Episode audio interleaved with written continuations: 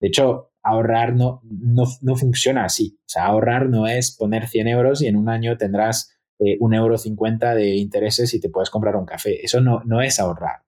Ahorrar es poner 15 euros cada mes en un cerdito virtual y después de un año, pues tienes 180 euros. Bienvenidos al podcast e-commerce, la mejor herramienta para estar al día y hacer crecer tu negocio.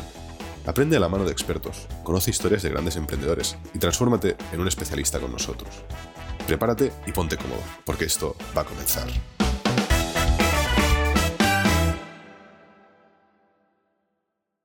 Hola a todos, bienvenidos un día más al podcast e-commerce. Hoy Juan Carlos y yo estamos hablando con Benoit. Él es eh, cofundador de Payflow. ¿Qué tal, Benoit? Hola a todos, gracias por invitarme. Pues nada, eh, si te parece bien, eh, hazte una, una, breve presentación, ¿no? ¿Quién es Benoit? ¿De dónde viene? Eh, ¿A qué se dedica? Eh, tanto, oye, en, el pasado que hemos visto que, bueno, estaba haciendo los deberes, ¿no? Eh, background matemático, ha estado en, varias empresas también como investor y a día de hoy, pues, en, Payflow. Vale, genial, te cuento. Vale, pues soy Benoit, cofundador de Payflow. Em, mi historia es, es algo internacional porque empecé en Latinoamérica. Mi padre es de Brasil y mi madre ya es franco-italiana. Entonces llegué, llegué a Francia cuando, cuando tenía 10 años eh, y siempre de pequeño me han gustado los, los números, ¿no? Un poco geeky friki de, matemáticas, de, de, programación cuando, cuando empezó la, la, cosa. Estudié carrera en Francia y después, me, cuando tenía la oportunidad de ir a estudiar fuera, me fui a estudiar en Boston, en, en, en el MIT. ¿no? Y, ahí hay dos cosas muy importantes que, pasaron para mi vida. La primera es que conocí a mi socio, eh, a mi cofundador en Payflow. No sabía en este momento, porque empezamos Payflow ocho años después, ¿no? Y al principio era pues, amigos, fiestas y nada muy serio, ¿no? Pero muy interesante ver lo que como puede empezar en la universidad, luego puede seguir a nivel profesional. Y la segunda cosa muy importante es que es, es en, el, en el MIT donde descubrimos el, el modelo de Payflow. Eso, o luego os contaré más sobre el modelo, pero es un modelo que tiene más de 10 años, ¿no? que empezó como, como muchas cosas en Estados Unidos. Y entonces, cuando estuvimos mirando eh, modelos de negocios, startup, es ahí que lo descubrimos. Y después de esto, mi background ha sido em, consultoría. Estudié, estuve tres años con Bain Company, la consultora de Estados Unidos, en private equity y fintech, más que nada entré en geografías como, como África y, Europa del Este. Y después conseguí el MBA a, INSEAD. y entonces me fui a estudiar el MBA y después del MBA empecé una, una startup con, con Rocket Internet, ¿vale? Eh, que es un Venture Builder de Alemania. Y eso fue en, en, Indonesia y en, y en Asia del sureste. Y eh, después de eso decidí volver a Europa y montar Payflow. Y eso nos lleva a dos años y medio desde hoy. ¿Sí que ¿Sigues involucrado en eh, Rocket Internet, el, este Venture Capital que comentabas?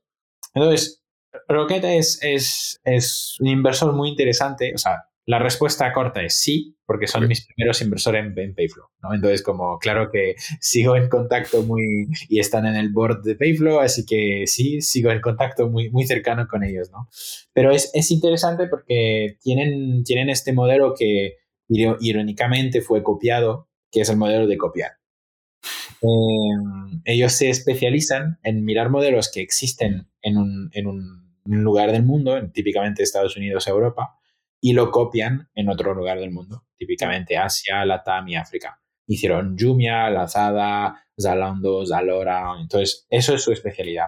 Entonces es un mundo que a mí me, me gusta mucho porque es, es emprender, em, pero mirando ineficiencias de, de, mercado, ¿no? No, o sea, no creo en el eh, emprendedor que, o sea, sí, que, que va a empezar todo desde cero y que tiene una idea fantástica, para mí siempre mi pregunta a los emprendedores que tienen idea fantástica es ¿por qué no se hace ahora? O sea, sí que eres un genio, pero ¿por qué no se ha hecho antes? ¿no?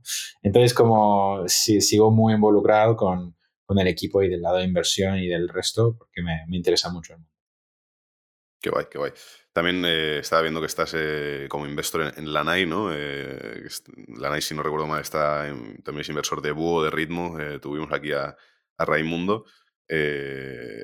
Esto entiendo que lo haces más a nivel personal, ¿no? Eh, sí, o sea, es, esto básicamente es un poco el, el, el, entrepreneur give back, ¿no? O sea, nosotros tuvimos la suerte de tener a Lanai eh, como inversor en Payflow, ¿no? Y uno de, la, uno de las suerte que tenemos es que después tenemos la, la opción de invertir un ticket pequeño, obviamente, o sea, no, no, tengo, no tengo mucha liquidez, pero para poder eh, dar a la comunidad emprendedora, ayudar a otros emprendedores, y no es un fondo como podría ser un, un VC más clásico, institucional, ¿no? Eso es, es más un, es más un club donde tienes muchos emprendedores que quieren ayudar a muchos emprendedores y también gente de la industria. Entonces me gusta mucho la dinámica y me permite, me permite estar, estar conectado siempre con el mundo de, la, de las startups y de, y de también ayudar y, como, como me han ayudado en el pasado. Y, qué mejor que ir de la mano de, Rubén Ferreiro, ¿no? que está también metido en, en 200 follones como, tú. Eh, estos, estos serial entrepreneurs, ¿no? Que, que, os llamaría yo, así que, súper. ¿Cómo, ¿Cómo, te reencuentras con, con, tu, con tu co-founder actual? O sea, es decir, se reencuentran aquí en Europa después de ocho años, pero en contacto. ¿Cómo, pues, es, cómo es? Sí, es, es, es, muy interesante. O sea, siempre, siempre hicimos cosas eh, similares a nivel profesional, ¿no? O sea, entonces no es que fuimos muy, muy, muy amigos eh, cuando estudiamos juntos, porque vivíamos juntos en la misma fraternidad. Y luego, aunque cada uno em, trabajó en industrias un poco distintas, al final fue, fueron trabajos similares, ¿no? Por ejemplo, empezamos consultorías. Eh, yo empecé consultoría en Bain, me encantó el, el, el, modo de trabajo de consultoría. Y luego, pues la primera cosa que hice, llamé a, llamé a Avi y le comenté lo increíble que era y es como es un acelerador de carrera, que te puedes aprender mucho, etcétera. Entonces luego él entra en BSG, ¿no? Eh, y después de tres años en consultoría, después de, de mi MBA, entró en Rocket y también estuvimos comentándolo con Avi. O sea, estuvimos siempre muy, muy cercanos, fue a mi boda, etc. Entonces, como cuando, lo, cuando hablamos de Rocket, también le, le, le, llama la atención y estaba en proceso también para entrar y entra en Rocket en otra startup. Entonces, como es muy interesante porque yo creo que al equipo fundador es importante que haya eh, poca, y eso es muy controversial, ¿no? Poca diversidad, eh, en el sentido de que la diversidad la, la defino como si tienes una pregunta, cuántas respuestas distintas tienes. ¿Vale? No es, para mí, diversidad no es, no es género, edad, background, todo esto, ¿no? Em, es una pregunta, ¿cuántas respuestas? Entonces, en el equipo fundador es muy importante, o tienes un solo founder, o un solo founder en CEO, o si tienes múltiplos, es muy importante que sean muy alineados, ¿vale? Independientemente de su, de su background, de su género y de todo el resto, ¿no? Y entonces, para mí esto con Avi funciona muy bien, porque si tenemos los mismos datos de input, tenemos la misma respuesta de output. Y eso para llevar a una empresa es como duplicar la fuerza de un, de un solo founder, que es lo que nos encanta. Pero obviamente el caveat es que eh, a nivel de C-Level, VP y toda la, la, capa de leadership, tiene que tener una diversidad máxima. ¿no? Entonces tienes que tener una pregunta y 20 respuestas ¿no? Eh, para añadir valor y para poder obviamente tener varias perspectivas. ¿no? Entonces, eso, eso más o menos como vemos la cosa. Entonces, el encuentro ha sido así. Siempre nos hemos seguido a nivel profesional. Eh, cuando, cuando teníamos la oportunidad de hacer un proyecto juntos, porque ambos estuvimos ya en el, en el mundo de Rocket y sabíamos básicamente qué tipo de modelos iban a hacer, pues lo lanzamos juntos. Y de hecho, Rocket fueron nuestros primeros inversores así.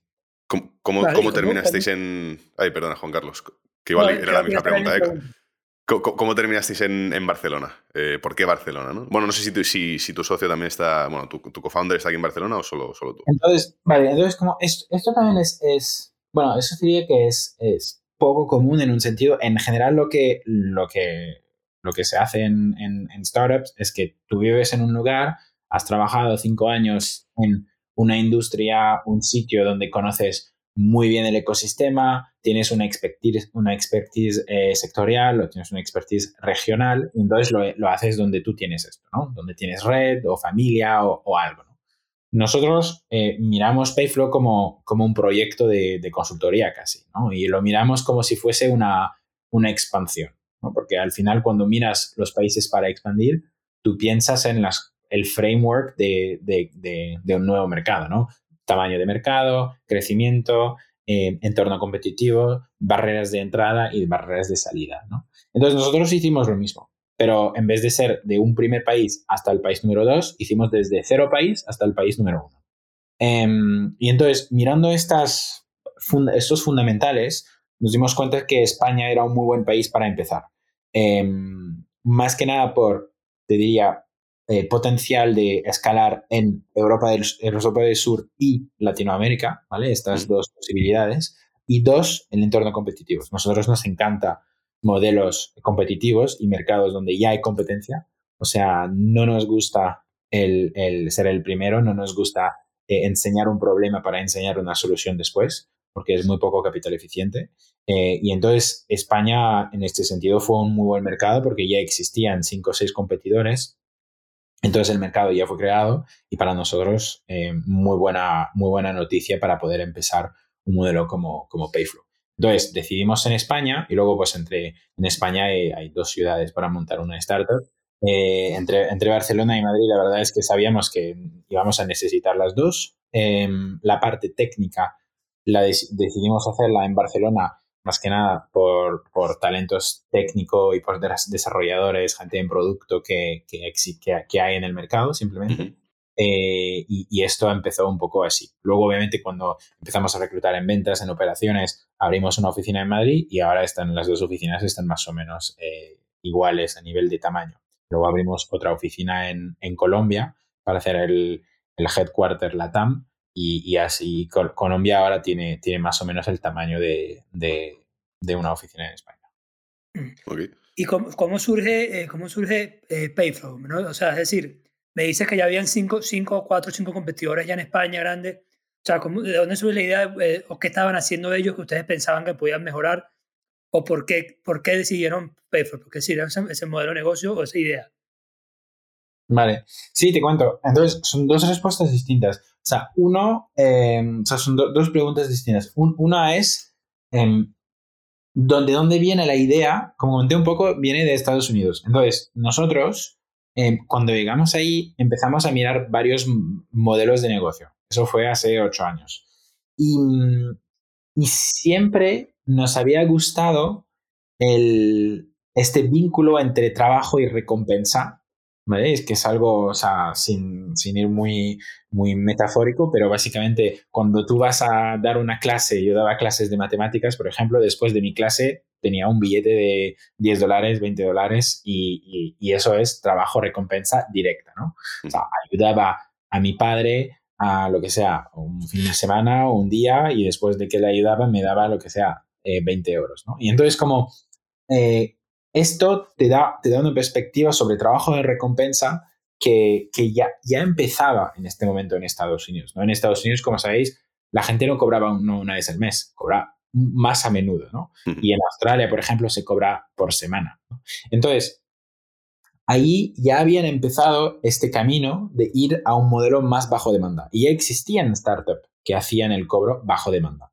Ahora, obviamente, es una escala enorme. En Estados Unidos tienes casi 25% de la población activa que tiene acceso al, cobro bajo demanda. Entonces, como es, algo absolutamente enorme, es una generación de, trabajadores que se han olvidado del día de cobro. O sea, si no cobras el día 5, porque no le das el botón, cobras el día 17 o 28 o 34 o 47. O sea, no hay, no hay, no hay, no hay mes, no hay semanas. Entonces, como es el, es el trabajo bajo demanda. Y entonces, como viendo esto, siempre pensamos que este, este concepto nos gusta y queremos traerlo en geografías que conocemos mejor, que son la TAM y Europa. Y, estos años pues hemos estado investigando cuando vimos que el mercado fue listo y que era un buen momento para, para entrar, teniendo en cuenta que la pandemia estaba empezando, que ya había una digitalización de los sistemas de nómina y de recursos humanos, que esto es una, o sea, un acelerador de, para la adopción de este modelo, pensamos que hay, hay una muy buena oportunidad. Em, sobre qué hacemos que no hacen los demás. Eso es, si lo piensas, es el modelo más copiado en fintech de los cinco últimos años. Hay más de 140 competidores. De hecho, tengo un Excel, creo que son 142 ahora. Em, es, es un modelo que es muy popular. No hay ningún país de más de 10 millones de población que no tiene una startup que hace, que hace este modelo. Entonces, como hay muchos países que ni siquiera tienen eh, food delivery, pero que tienen salario bajo demanda. ¿no? Entonces, eh, a corto plazo es, es, pura ejecución.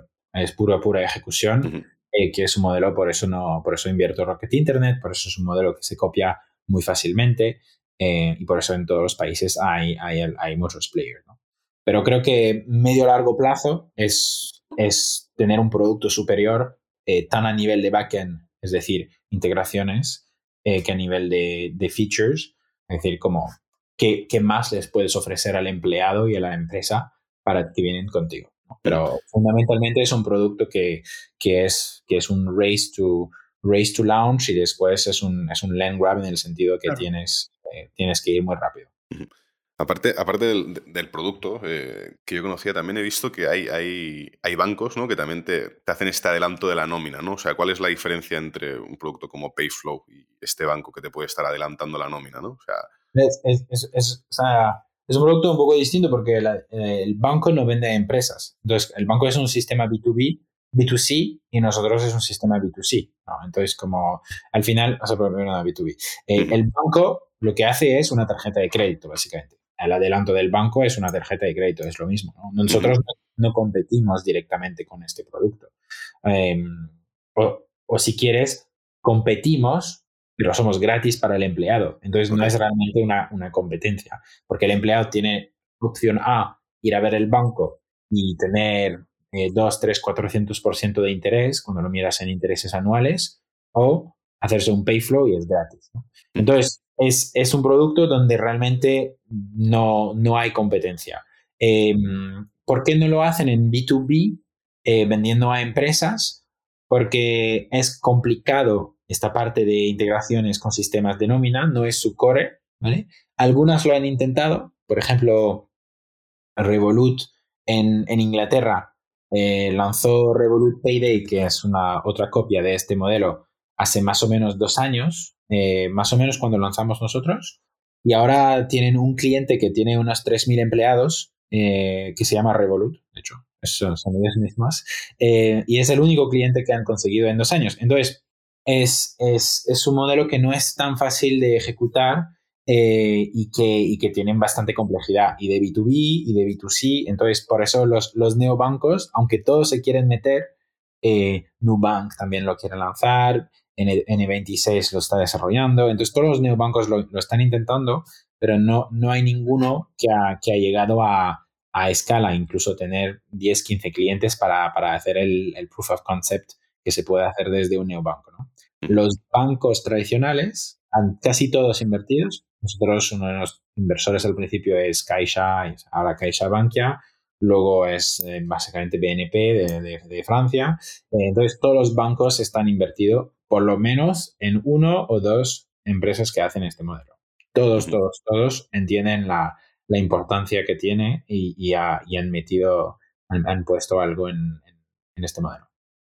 Es, un, modelo puro y duro de, entiendo, a, B2B, ¿no? O sea, yo como mm, Guillem no puedo ir a, Payflow a, pedir mi nómina si mi empresa no está utilizando la solución de Payflow, ¿no? Correcto. No, es, es solo B2B y, es un sistema que o sea, es vendido como un beneficio social.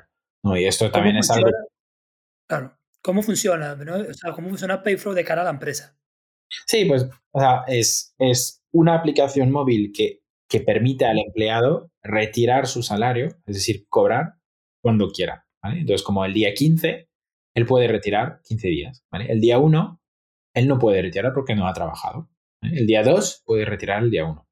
Entonces, cuando vas trabajando, tú vas acumulando lo que, lo que has trabajado. De la misma manera que si tú eres, eh, por ejemplo, tú trabajas para, para Uber o para Cabify y tú conduces de A a B, de A a B te va a dar 12 euros 76 céntimos. Pues lo ves en la aplicación, los puedes retirar. Pero no hay ninguna razón porque tú puedes hacer esto, pero tu, tu primo que no está conduciendo dentro de Uber, pero que está conduciendo en otra empresa, no es tan digital, él tiene un salario mensual. Porque también conduce de A a B. También podría tener un precio por conducir de A a B. Pues lo que hacemos es esto, básicamente. Si tú, llama, si tú trabajas en un centro de llamadas, cada vez que haces una llamada puedes cobrar por esta llamada. Es el salario bajo demanda. Entonces, como... vas, vas, vas. Entiendo que entonces el funding lo hace Payflow, ¿no? O sea, el o sea ese adelanto de, la nómina lo, lo cubre Payflow y luego a fin de mes supongo que entonces la empresa o Payflow le factura a la empresa y, liquida las nóminas que ha pagado. Exacto, entonces el servicio es, es un servicio a la empresa, entonces tiene un coste eh, que, es un, que es un coste SaaS a la empresa, ¿vale? Que depende del tamaño. A una empresa de 100 empleados a lo mejor paga 149 o 199 euros, o sea, dependiente de la industria, del país, del uso típico, etcétera, pero es una cuota fija, ¿vale? Eh, independiente de las transacciones. Y al final de mes, efectivamente, la empresa devuelve al, a Payflow la cantidad de todos los Payflows que hemos hecho durante un mes. Eh, pero es, es, muy distinto, o sea, sé que hemos dicho la, la palabra dos, dos, veces y es una palabra prohibida, así que todo, pero no, no, lo, no, lo, sabías, Juan Carlos, pero sé que la, la, la parte de anticipos, se, o sea, realmente nosotros no, no, nos gusta pensarlo como un anticipo porque es como, es como decir que, que tú conduciendo un Uber te estás haciendo un anticipo cobrando. Si tú trabajas para Globo y que acabas de entregar una pizza, no estás anticipando la pizza de mañana, estás cobrando por lo que has trabajado, ¿no? Entonces, eh, eh, de, o sea, los números te, son muy interesantes porque al final un anticipo es 3% de los trabajadores que lo piden una vez al año, dos veces al año, por importes de 500 euros. Un Payflow no tiene nada que ver. Un, Payflow es la mitad de los empleados que lo usan varias veces al mes para importes muy pequeños. Total. ¿Y cómo, afecta esto a nivel empresa, a nivel nóminas? O sea, la, empresa sigue presentando y generando las mismas nóminas a nivel de recursos, eh, o sea, a nivel laboral. Eh, es, lo mismo, es exactamente lo mismo. O sea, la empresa a final de mes, si tenía una, un total de nómina de 1,5 millones, tendrá 1,5 millones. La única diferencia es que si tiene mil empleados, ahora tendrá mil un empleado y el último es Payflow y cobra en la suma de los Payflows. Ok. Y, es solo, o sea, el, modelo, modelo, de monetización de Payflow es siempre a, un, fijo. Siempre es un fijo, siempre a esa empresa. No, a la, empresa no, no tendremos un coste que depende del uso, de los activos o de la cantidad de dinero, porque la idea no es, em, la idea no es que haya un límite, que la empresa nos, nos, nos, nos, impida ayudar a los empleados, es que trabajamos juntos con la empresa para dar este servicio que los empleados quieren a los empleados. Entonces, como la única manera de tener esto es, de tener las incentivas alineadas, es ir juntos y tener un, pricing que, que, sea, que incentiva el, buen uso. No el uso demasiado alto o el uso demasiado bajo.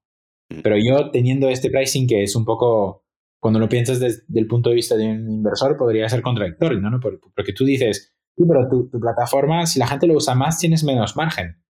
Pero eso es muy sano para mí, ¿no? Porque si tengo, tengo menos margen, yo tengo una incentiva a que el uso sea suficiente alto para que la empresa ve valor y no haga churn, porque, porque si, no, si no lo quitará, y suficiente bajo para permitir que mis márgenes sean, sean suficientemente altas y, que, y, que, y que básicamente pueda, pueda funcionar. ¿no? Entonces, como es, es, una dinámica muy interesante, pero ahora con, con casi 500 clientes y 200.000 empleados en la plataforma, es muy fácil de predecir cómo la gente lo va a utilizar, cuándo lo vas a utilizar, a qué importe, eh, temporalidad para las navidades, etcétera, etcétera. Ahora que decías eh, casi 500 eh, clientes, ¿nos puedes dar algún dato de MRRs o ARRs de, de, la plataforma? Sí, o sea, al final el, el nosotros, como te, como te expliqué, ¿no? O sea, cobramos entre uno, un poco más de un euro por empleado por mes, ¿no? Y tienes un de empleados, así que es uno multiplicado por el otro. ok, podemos hacer los números. claro. Y también vi bueno, que tienen también uno de los beneficios de este, la retribución flexible, ¿no? Claro que se está comentando mucho, sobre todo en el último, los últimos dos años, justamente. Entonces, ¿cómo funciona, por ese punto también, cómo funciona ese adicional? O sea, algo ¿Es como un add-on de Payflow o es algo que también está incluido con, ya con el servicio que se ofrece? Sí, de hecho, nosotros desde que empezamos siempre hemos tenido la visión de, de benefits, ¿no? Siempre hemos tenido en mente que nuestro cliente es la empresa eh, los servicios que son servicios que contrata, la, que contrata la empresa, pero es el empleado que lo va a utilizar. ¿no? Es un benefit, como podría ser el café gratis. Entonces, lo que, lo que hicimos después de haber lanzado el primer benefit, que es Payflow, es pensar en cuáles son los otros benefits que quieren los departamentos de recursos humanos, naturalmente. ¿no? Y nos dimos cuenta que, que había un, un, mercado, un mercado enorme en, en la parte de, obviamente, retribución flexible, que es en, específicamente en los clientes que usan Payflow. ¿no? Entonces, como retribución flexible, de hecho, como muchos benefits, eh, hasta ahora fueron más reservados a, a, una élite, ¿no? O sea, más a la población white collar que, se llama, ¿no? Entonces, como, y, como muchos beneficios, de hecho, o sea, el chofer o la escuela para los hijos o, el, seguro médico privado. Entonces, como en general, beneficios sociales son para los managers, son para, son para la gente, o, o, en consultorías o en bancos, etc. Pero nosotros siempre la visión ha sido el, el, el, resto, los 50% de la, de la gente que trabaja todos los días, ¿por qué no podría tener acceso a beneficios? A lo mejor es una forma distinta, a lo mejor es un precio distinto porque son márgenes distintas y son, son niveles de salarios más bajos, obviamente, ¿no? Pero la idea realmente es democratizar el acceso a beneficios. Em, y en ese sentido, em, retribución flexible siempre era un beneficio muy, muy caro em, que, no, que, que nunca iba a la población con quien trabajamos nosotros. Entonces trabajamos muy duro en adaptar esta propuesta a la, a la, a la población que, que, tenemos en Payflow, los clientes que tenemos en Payflow, y para hacer realmente un, un paquete donde las empresas pueden tener acceso a este servicio completamente integrado en el mismo ecosistema. O sea, la misma plataforma, que las integraciones que ya tenemos con los sistemas de nómina eh, se pueden integrar directamente también para ofrecer retribución flexible. Eh, la parte financiera, o sea, no sé si ya habéis em, em, implementado retribución flexible en alguna empresa, pero es bastante complicado. Cada mes tienes que hacer, que, que, mirar el balance y añadir, hacer un top-up de cuentas, o sea, es, es, bastante complicado. Entonces nosotros entrevistamos a cientos de, de directores de recursos humanos para entender cuál era el problema con retribución flexible actualmente y lo resolvimos. Ahora que estabas comentando esto de retribución flexible, servicios y propuesta de valor, eh, he estado viendo que también, aparte de Payflow, tenéis algo que se llama LearnFlow y SalesFlow, SafeFlow, perdón. Eh, ¿Cómo se complementan? ¿no? ¿Son servicios que están, digamos, dentro del mismo Payflow? ¿Son servicios extras? Eh, ¿Cómo complementan esto la propuesta de valor?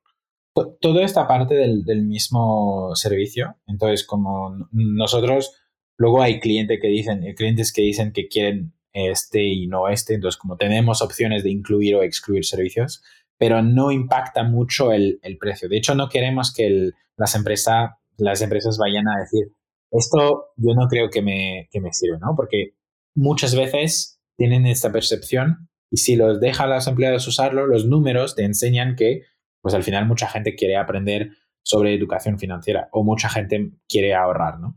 Entonces, eh, hay mucha misconcepción y por esta, por esta razón no, nos gusta hacer, hacer cross-selling y hacer upselling con estos, con estos otros productos.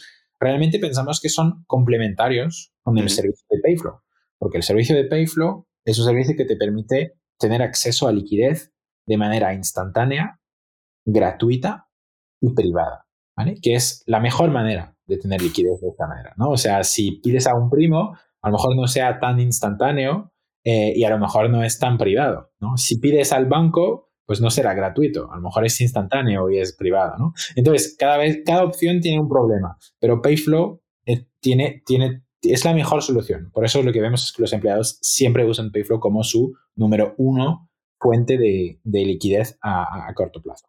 Entonces, no, no, no, o sea, perdón. Eh, entonces, los dos otros servicios de LearnFlow y de SafeFlow complementan muy bien este servicio. ¿Por qué? Porque poder aprender sobre educación financiera, poder aprender cómo mejor gestionar tus finanzas personales, cómo ahorrar, cómo pensar en, hacer un presupuesto, esto te, ayuda a mejor utilizar el servicio Corre que el servicio de Payflow.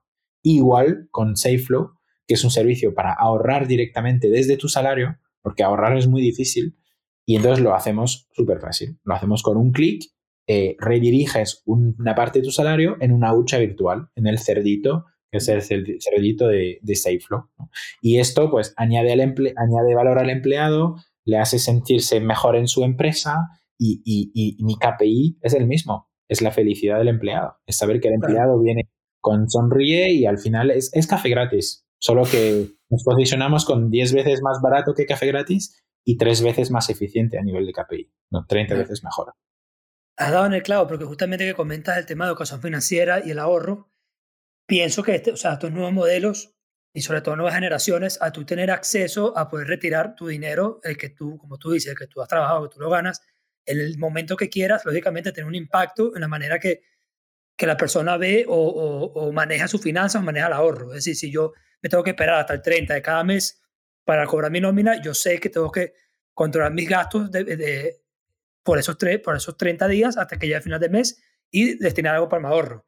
Si yo tengo esa, esa libertad, esa facilidad de poder sacar mis ingresos diariamente, cada cinco días, cada día, cada 15 días, se puede como perder esa noción o esa, o esa, o ese pensamiento de, de, del ahorro, porque al final lo tienes a, un clic en, en, la app de Payflow, ¿no? O sea, ¿cómo, o sea, han, visto, o sea, han visto estas métricas o, o, desde Payflow han estudiado este tema o, no sé cómo lo ven, me parece curioso.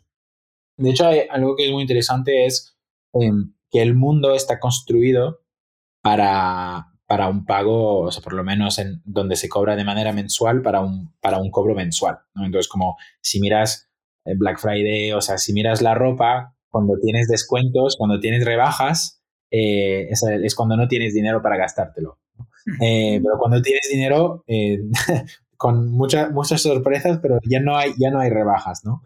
cuando acabas de recibir la nómina y que miras un billete de avión, cuesta mucho más que el día anterior porque no habías cobrado. Pues es, mm. es normal, porque eso y no es alguien que lo está haciendo malo, ¿eh? son algoritmos de pricing que saben que la gente tiene más dinero, entonces lo van a, lo van a hacer cuando lo reciben.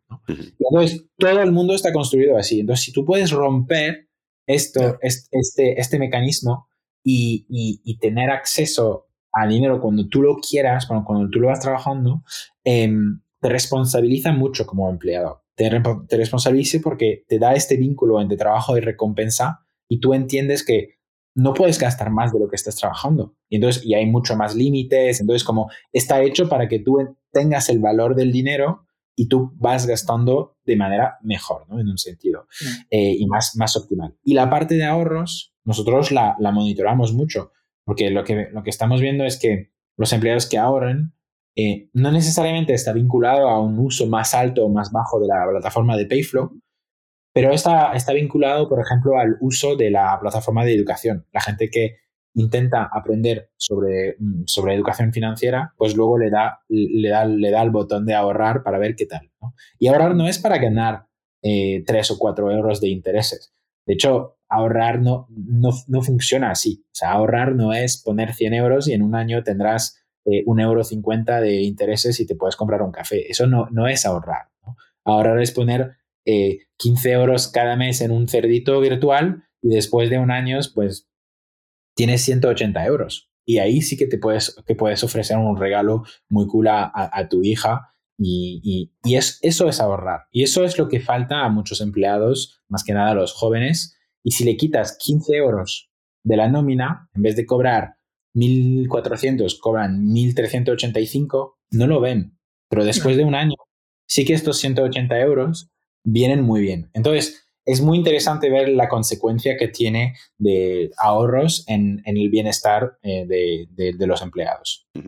Ahora que, que estabas eh, mencionando el tema este de, de, la hucha y los 15 euros, ¿Cómo hacéis esta, esta retención? Porque al final tenéis que ser como, de alguna forma, un banco, ¿no? No, sé, hay, no, sé cómo lo, hacéis a nivel técnico, ¿no? O sea, ¿dónde, ¿dónde se almacena ese dinero? ¿Cómo accedo yo a ese dinero después? O sea, es, cuenta tuya, o sea, no es dinero de Payflow al final, es hacerte un Payflow en una, una cuenta que es automáticamente creada en tu nombre con tus datos dentro de la aplicación, pero es dinero tuyo. Entonces, como si Payflow se va a la quiebra mañana, esta hucha, esta cuenta es tuya, no es de Payflow este dinero no está ni tocado ni administrado por Payflow, por, porque obviamente no somos un banco. Ok. Y ya que toca ese punto, o sea, no, tienen, no les interesa, no tienen planes en un futuro, en, así como Revolut o N23 hacen una transición de banco a este tipo de modelo, ustedes hacerla viceversa, es decir, meterse en, meterse en, en, la industria bancaria, o sea, también dar esos servicios. Sí, a ver, sé, que es muy sexy ser un neobanco, pero al, o sea, al, final creo que es un, es un, es un viaje de muy, muy, muy largo plazo. No lo excluyo en un sentido porque si lo piensas, eh, todas las fintechs tienen la misma meta, tienes el mismo objetivo. Es llegar a la fuente del dinero de una economía. ¿no? O sea, ir lo más alto en la cadena de valor del dinero. Pues, guess what? Payflow está arriba de todo porque el salario es la fuente misma luego fluye y paga más salario que paga más salario que paga más salario, ¿no? Pero entonces, em, sí que tengo un muy buen acceso a la fuente del dinero. Eh, desarrollar un banco es, es, muy complejo a nivel, obviamente, de producto, de regulación, eh, a nivel operacional, a nivel de marca, a nivel de cómo, o sea, hay muchísima complejidad. Entonces, mm, claramente yo veo mucho más potencial ahora en tener un beneficio social enfocado a la salud financiera, claramente. Ayudar a los empleados a mejor gestionar su dinero. Eh, de aquí a ser un banco, eh, yo esperaría muchos años. Eh, pero, pero obviamente es, es, una de las vías que es o, directamente o con partnership o, o, de otras maneras, pero, pero sí, es una de las posibilidades. Qué guay, qué guay. Oye, eh, estamos llegando casi al, final del podcast. Eh, Benoit, nos gusta preguntar siempre o, pedir algún tipo de, consejo a los emprendedores que pasan por aquí. Eh, para el resto de emprendedores que están planteándose eh, emprender. al final, tú has visto diferentes mercados, Estados Unidos, España, LATAM, etc. ¿Cuál sería vamos a resumirlo en uno, un, consejo o, lo que a ti te ha ayudado a, seguir emprendiendo y tener ese apetito eh, y ser resiliente, ¿no? Claro, o, algún libro también que, que, pueda resumir todos estos temas también. Vale, bueno, una de las dos respuestas no, vas a, no vas a estar contento con la respuesta, pero empiezo con la pregunta. Eh, mira, para mí realmente lo que es más importante eh, para emprender es el, es el race to launch, ¿vale? Es ir lo más rápido a tener la primera transacción, el, primer usuario, eh, la primera empresa que paga, la primera... Entonces, como eso es algo que siempre dicen, por ejemplo, en Y Combinator, cuando fuimos, cuando fuimos ahí, que si tu producto funciona con un, con un Google Sheet, eh, es que funcionará con una app.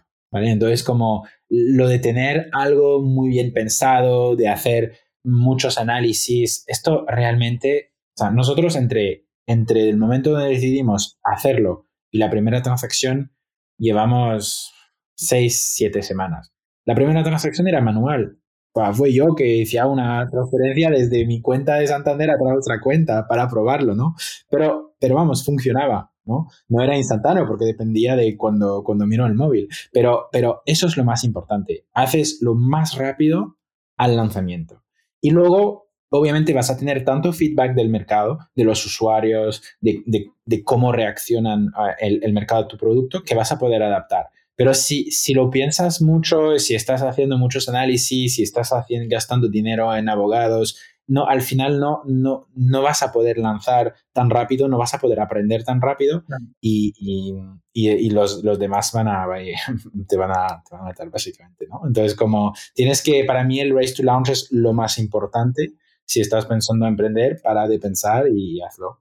¿No? Entonces, como es, es, para mí realmente es lo, más importante. y, creo, y, creo, aquí, Bernard, perdona, se me ocurre, ahora que decías esto de los abogados, en muchos casos es, mejor pedir perdón que, pedir permiso, ¿no? Y que muchas veces tenemos ese miedo en, oye, eh, vamos a, tenerlo todo atado, ¿no? Mi idea, mi, eh, mi NDA y mis abogados, mi no sé qué, y muchas veces eso nos frena, ¿no? A, lanzar algo y que alguien pues pase por delante nuestro, ¿no? Exacto, lo más importante es la ejecución y mucha gente tiene ideas, tiene todo en mano, pero no ejecuta y el primero que ejecuta es el primero que, no que gana. Exacto. Al final, ideas no, no valen mucho. O sea, si, si, la gente quiere idea, me puede preguntar, yo tengo muchas también. Pero o sea, lo, que falta, lo que falta en el mundo es, es ejecución, no es, no es ideas. Ok. Em, y luego el, libro, lo, siento, pero no, no, no leo. Eh, Digo siempre que para mí, o sea, leo de vez en cuando, pero leer en general no lo encuentro muy escalable para adquirir conocimiento. Entonces, mi manera de adquirir conocimiento es, es, con, es hablando con gente, ¿vale? que encuentro mucho más escalable, porque en cinco años la gente con quien hablas eh, era, será muy distinta de la gente con quien hablas ahora. Entonces, como siempre vas adquiriendo, adquiriendo, adquiriendo más conocimiento, aunque leer un libro o escuchar un, escuchar un podcast, al final todo el mundo puede tener el mismo acceso a esto. Entonces, como en ese sentido, hay que hacerlo, obviamente, y, hay, hay, libros que tienes que leer y que son súper importantes, que son como, que son, eso es contenido educativo, ¿no? Pero la, la gran mayoría de mi conocimiento lo adquiero eh, tras, tras hablar con, con gente. Eso, eso, es lo, más importante. Qué guay. Bueno, creo que no nos habían dado esta respuesta aún nunca, eh, así que súper. Eh, para terminar, también nos gusta pedir un futuro candidato a estar aquí en el siguiente podcast, algún emprendedor, alguien que tú creas que pueda explicar su historia y que sea interesante también para la audiencia. Em, vale, yo pienso en, no sé si habéis, si habéis hablado ya con, con el equipo de Cubo en Barcelona. Hemos hablado con Eric, sí. De hecho, nos llevamos muy, muy bien con él. Vale. Em, ¿Con quién pienso? Yo creo que podría ser, podría ser interesante hablar con, con Yasir. No sé si le conoces de, café, del café, de Sira, Sira Coffee. Ok. Eh, es muy interesante, no sé si lo habéis probado, los, los Sira en Barcelona. es mm. una de café, que, pero que está hecho como una startup. Súper interesante lo, como lo, lo, está planteando. Entonces, como yo recomendaría de, de, hablar, de hablar con él, porque tiene este vínculo entre e-commerce y, y, startup y también negocio más tradicional, que al final es vender café, ¿no? Eh, pero está hecho de manera súper guay, con un branding excelente y yo lo recomendaría de, de hablar con él. Qué guay. de hecho, tienen un... Tienen una cafetería en, en ¿no? También, claro, también, porque son ITNIC, son inversores suyos también. Qué guay. Pues hablaremos con ellos. Genial, gracias por la recomendación, gracias por, también por los consejos y todos eh, los aprendizajes que hemos sacado hoy de ti. Y, nada, eh, si quieres eh, comentar dónde te puede encontrar la gente, también dónde pueden encontrar a Payflow. Perfecto. Sí, o sea, yo soy muy de, muy de LinkedIn, así que eh, y Payflow y, yo me podéis encontrar en LinkedIn directamente. Okay. Eh, encantado de conectar eh, y, de, charlar. Genial. Pues nada, esto es todo. Gracias a todos por escucharnos y nos vemos pronto. Gracias a todos. Chao. Gracias.